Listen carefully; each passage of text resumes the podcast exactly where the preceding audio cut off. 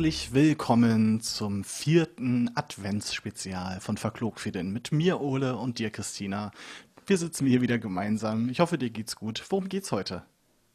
Es geht heute um Stille Nacht, Heilige Nacht. Weihnachten geht's ab in die Kirche. Und wie ist das eigentlich bei euch? Gehört so ein Kirchgang auch absolut dazu oder eher nicht?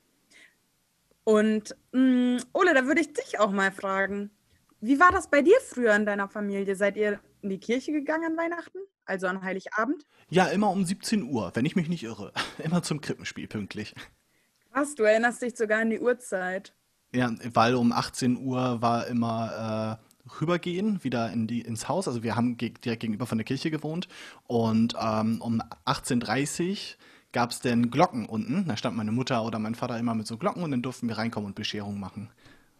Mega, also alles irgendwie durchgeplant. Bei uns gibt es gar keine richtige Tradition in der Familie. Ah. Jedes Jahr ist Weihnachten komplett anders und ich kann einen Fakt verraten. Also, das habt ihr vielleicht an meinem Gesang schon im Teaser äh, gehört. Also, ich kann nicht gut singen. Also, Weihnachtslieder ähm, sind auch nicht so auf der ähm, Skala 1. also, nicht auf der Top 1. Das muss unbedingt zu ähm, Heiligabend, Weihnachten gespielt werden oder nach Vorweihnachtszeit. Und ähm, ich bin das erste Mal zum Krippenspiel gegangen. Ähm, da war ich äh, Jugendliche und selber im Kinder, ähm, Kindergottesdienstteam.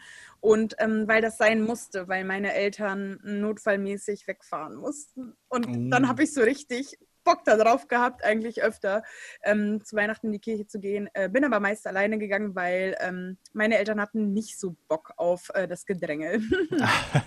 ja, aber das ist eben das Schöne und das Gute an Weihnachten, an ja. Heiligabend in der Kirche. Es ist proppevoll und ähm, die Stimmung ist dementsprechend auch echt super.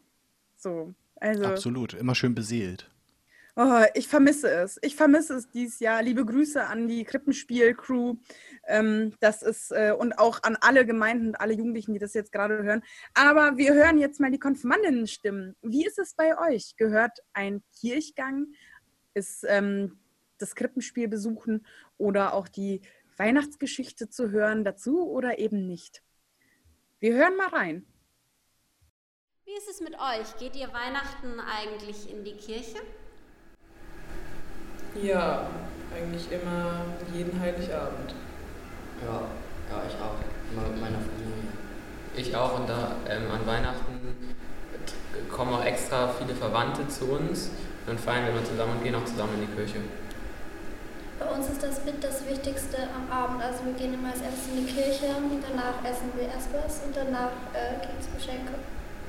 Ja, so ist das bei uns auch. Und findet ihr, dass der Gottesdienst am Heiligen Abend ähm, anders ist als andere Gottesdienste? Das ist was Besonderes. Warum? Es hat so eine andere Atmosphäre. Ja, und es ist auch, an Heiligabend ist die Kirche auch immer viel voller. ist ja auch, also hier zumindest, in der Kirche ist dann immer richtig voll. Und das ist dann auch immer so eine schöne Atmosphäre. Sehr feierlich und auch gemütlich. Wisst ihr eigentlich, warum wir Weihnachten feiern? Wisst ihr, was da passiert ist? Ja, also es geht in der Weihnachtsgeschichte geht es darum, dass es eine Volkszählung gab in Bethlehem, ja in Bethlehem, und dass dann Maria und Josef aus Nazareth dorthin wollten. Sie waren ärmer als andere Menschen also eigentlich zu der Zeit normal. Sie mussten dorthin. Sie wurden vom Kaiser sozusagen gezwungen, in ihre Heimatstadt zurückzukehren und dort gezählt zu werden. Das war natürlich sehr schwierig, weil Maria hochschwanger war und es war mitten im Winter. Also haben sich dann Maria und Josef mit dem kleinen Jesus in Marias Bauch nach Bethlehem auf dem Weg gemacht und sie haben nach einer Unterkunft für die Nacht gesucht. Es gab nur keine freien Plätze in Hotels oder Unterkünften mehr und deswegen mussten sie in einem Stall übernachten. Überall wurden sie zurückgewiesen das Beste, was sie bekommen konnten, war ein Stall. Genau. Ja, dort in dem Stall wurde dann auch ähm, Jesus geboren, zwischen Ochs und Eselein. Ähm, ja, und dann, weil dort in, in dem Stall gab es eine Krippe, dort lag Jesus dann drin. Da sehen Hirten auf der Weide, als sie auf ihre Schafe aufgepasst haben, so einen ganz hellen Stern und da sind die dann hingegangen.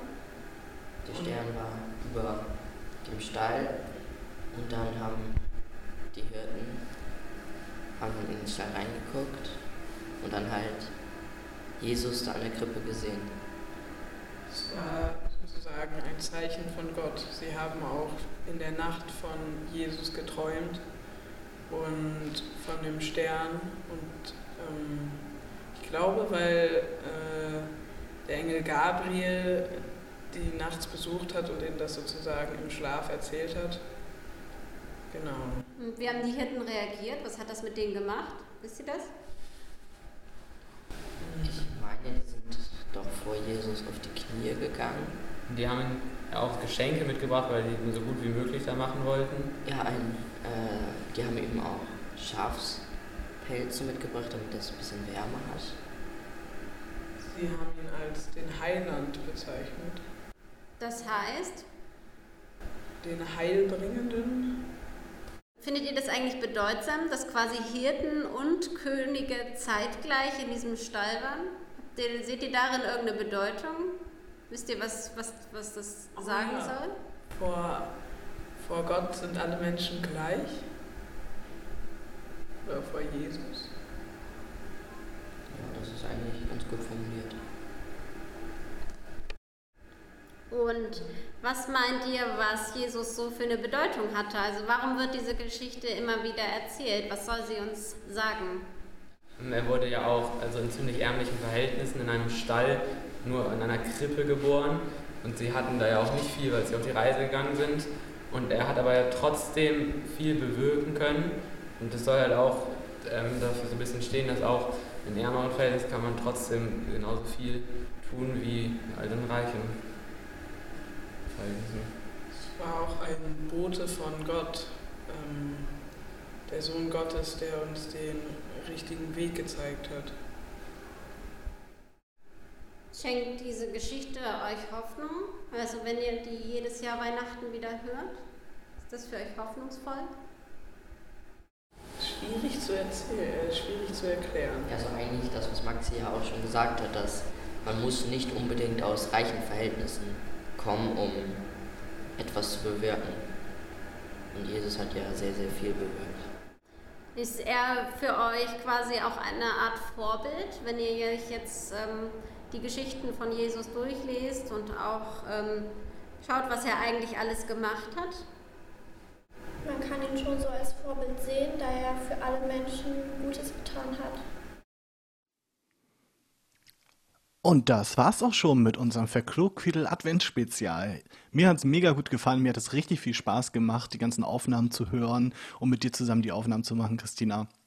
Ja, auch nochmal Tschüss von mir und fröhliches Zusammensein, friedliches Zusammensein. Wunderbare Kerzendüfte von ähm, Duftkerzen mit ähm, den verrücktesten Aromen, die es so gibt. Leckeres Essen und hoffentlich wunderbar viele Geräusche vom Aufreißen des Geschenkpapiers. Bis bald! Und lass den Tannenbaum nicht anbrennen. Tschüss.